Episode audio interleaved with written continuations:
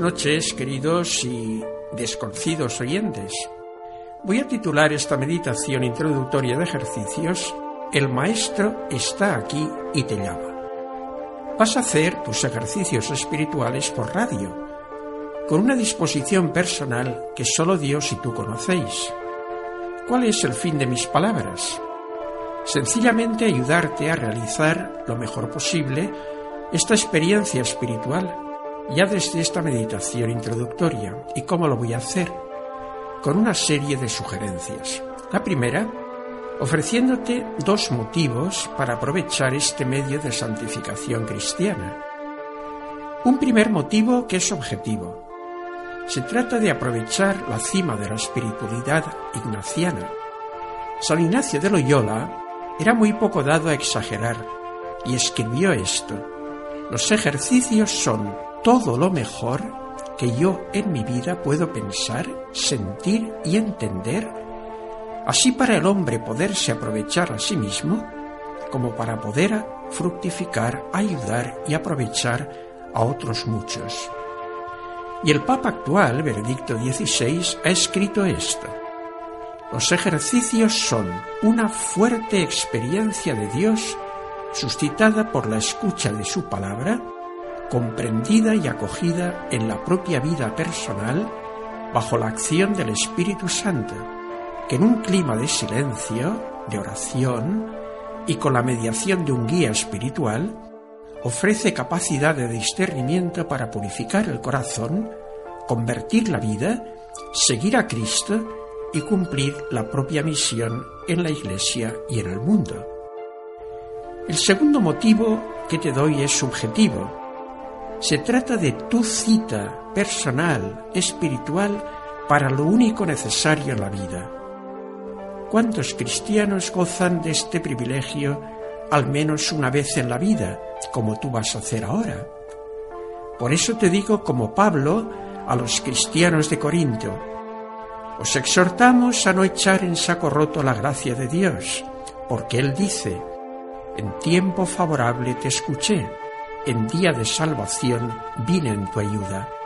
Pues mirad, ahora es tiempo favorable, ahora es día de salvación. ¿Qué hacer para aprovechar esta gracia especial? Entrar desde el principio con buen pie. ¿Cómo? San Ignacio te pide que abordes esta experiencia preguntándote a dónde voy y a qué. Y te sugiere como respuesta el fin de los ejercicios. Los ejercicios espirituales son para vencerse uno a sí mismo, para ordenar la propia vida, sin determinarse por afecto alguno desordenado. ¿Y cómo conseguirlo? adoptando las tres posturas espirituales siguientes. La primera es la humildad. Debes acercarte a ejercicios descalzo, sin pisar fuerte, sino suavemente, como Moisés ante Dios en su experiencia del monte Oreb.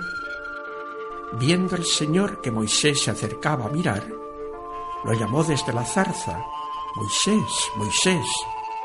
Y él respondió, aquí estoy dijo Dios, antes de acercarte, descálzate, pues el sitio que pisas es sagrado.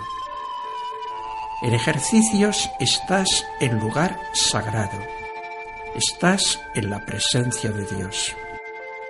La segunda actitud es la apertura y es muy importante. Ponte a disposición de Dios para dejarte seducir por Él como afirma el profeta Oseas sobre la nación escogida, el Señor le dijo, mira, voy a seducirla, llevándomela al desierto y hablándole al corazón. Allí me responderá como en su juventud. Dios te va a hablar al corazón en estos ejercicios. San Ignacio pide al ejercitante, como actitud inicial, entrar en los ejercicios con grande ánimo y liberalidad. Ante la travesía del desierto para la seducción de Dios, hazlo abierto a todo lo que quiera Dios de ti. Y la tercera actitud es la esperanza. Ante la tentación de pesimismo, ¿qué voy a hacer? Soy muy mediocre, soy mayor. Es necesario un talante de confianza. Di con el salmista, voy a escuchar lo que dice el Señor. Dios anuncia la paz a su pueblo y a sus amigos, y a los que se convierten de corazón. La salvación está ya cerca de sus fieles, y la gloria habitará en nuestra tierra. La misericordia y la paz se besan. La fidelidad brota de la tierra y la justicia mira desde el cielo. El Señor nos dará la lluvia y nuestra tierra dará su fruto. La justicia marchará ante Él. La salvación seguirá sus pasos.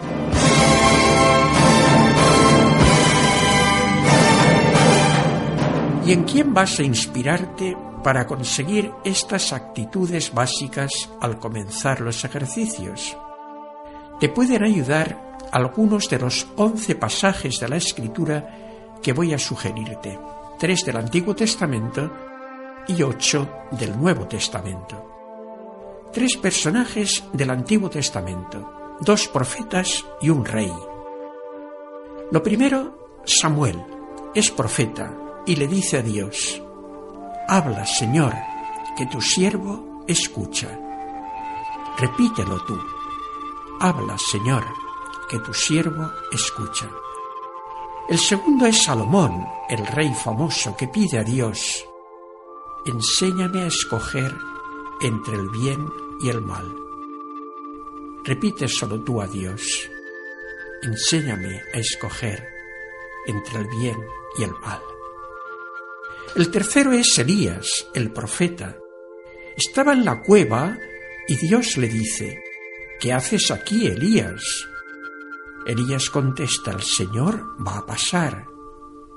Los ejercicios son eso, el paso de Dios especial en nuestra vida. Estate atento a esta llamada divina. Los ejercicios, más que para hablar, son para escuchar a Dios. En la historia del pueblo elegido, Dios repite este imperativo, Shema, Israel, escucha, Israel. Y ahora atiende a estos ocho pasajes y personajes del Nuevo Testamento. El primero es la siembra. La parábola del sembrador te motiva a reflexionar sobre el estado en que se encuentra tu corazón ante la palabra de Dios en ejercicios. ¿Estás como tierra dura? ¿Como llena de piedras? ¿Como un manojo de espinos?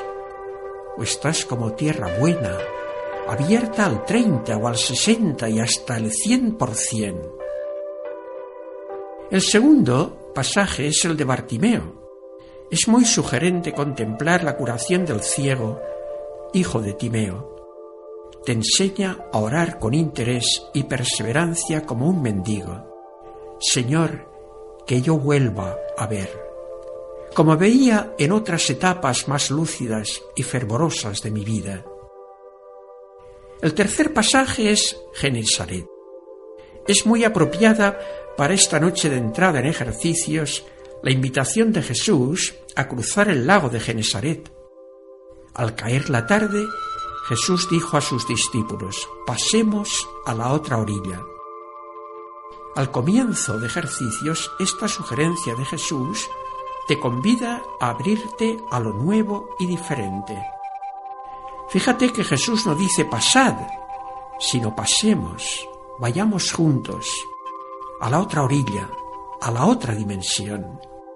Pasar al otro margen exige como actitud un cambio, salir de uno mismo, de la orilla conocida, para ir a otra orilla distinta, mejor. San Ignacio advierte al ejercitante, tanto te aprovecharás de todas las cosas espirituales cuanto salgas de tu propio amor, querer e interés. Esto supone disponibilidad y coraje para afrontar el riesgo de lo diferente hay que estar dispuestos a lo nuevo. Lo cuarto que te digo son dos pasajes estimulantes de llamada. El primero es el de Marta a su hermana María. El Maestro está aquí y te llama. También te llama a ti, personalmente, ahora. Jesús en el Apocalipsis te dice, estoy a la puerta y llamo. Si alguien oye mi voz y me abre, entraré y cenaré con él. Y Jesús nos dice, yo tengo un manjar que no conocéis. El quinto pasaje que te sugiero es el de la higuera estéril. Este pasaje simboliza la última oportunidad. Un hombre tenía una higuera plantada en su huerto. Fue a buscar fruto en ella y no la encontró. Dijo al hortelano, llevo ya tres años viniendo a buscar fruta en esta higuera y no la encuentro. Córtala, que encima está esquilmando el terreno. Él le contestó, Señor, déjala todavía este año. Yo cavaré alrededor, la abonaré a ver si da fruto, y si no, el año que viene la cortas. Son estos ejercicios que estás comenzando tu última oportunidad para dar los frutos que le debes a Dios. El tercer pasaje es el de Nicodemo. Es una secuencia estupenda para abordar la entrada en ejercicios, la entrevista nocturna entre Jesús y Nicodemo, donde se dan estas actitudes. La primera, acudir con ganas. Un fariseo llamado Nicodemo fue a visitar a Jesús. Lo hizo libremente, no por obligación, sino con un gran deseo de hablar con él. ¿Acudes tú con ganas a estar con Jesús en estos ejercicios? La tercera actitud es con admiración. Rabí, sabemos que tú vienes de parte de Dios como maestro. ¿Vienes tú a aprender de Jesús, maestro, como un aprendiz? ¿O piensas que ya lo sabes todo de la vida cristiana? Tercera actitud con interrogante. ¿Cómo puedo yo renacer siendo viejo? ¿O siendo mediocre? ¿O siendo enfermo? Y lo cuarto, con confianza, porque Jesús dice, el viento sopla hacia donde quiere. Así sucede con el que nace del Espíritu.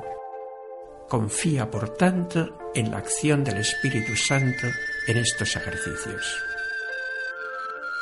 El séptimo personaje que te doy a conocer esta noche es María. Es lo mejor que te puedo decir para esta entrada en ejercicios. Fíjate bien en esto. Cinco minutos antes de la Anunciación, la Virgen no sabía lo que iba a pasar, pero ya le decía en su corazón a Dios, aquí tienes a tu esclava, que se haga en mí lo que quieras. Ponte en manos de María de Nazaret con esta oración. María, Maestra de la escucha, Virgen de la pregunta humilde, de la disponibilidad perfecta, del sí total y continuo al querer de Dios. Ayúdame a serenarme para centrarme como tú en aquel que es todo palabra cuando yo le escucho y todo oídos cuando yo le hablo que mi corazón acoja el mensaje de la Escritura a fin de guardarlo, meditarlo, hacerlo vida y compartirlo con los demás.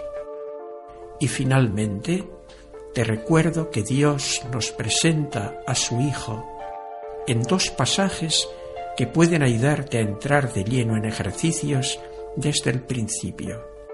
En el Jordán y en el Tabor, el Padre nos dice sobre Jesús, este es mi Hijo amado. Escuchadle. Los ejercicios son eso, la escucha de las palabras de Jesús y de Jesús palabra.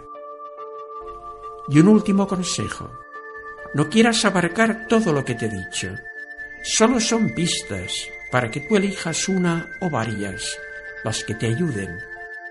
Recuerda el sabio consejo de San Ignacio no el mucho saber harta y satisface el alma, sino el sentir y el gustar de las cosas internamente. Y nada más por hoy. Te espero en esta misma sintonía de Radio AZ a la misma hora.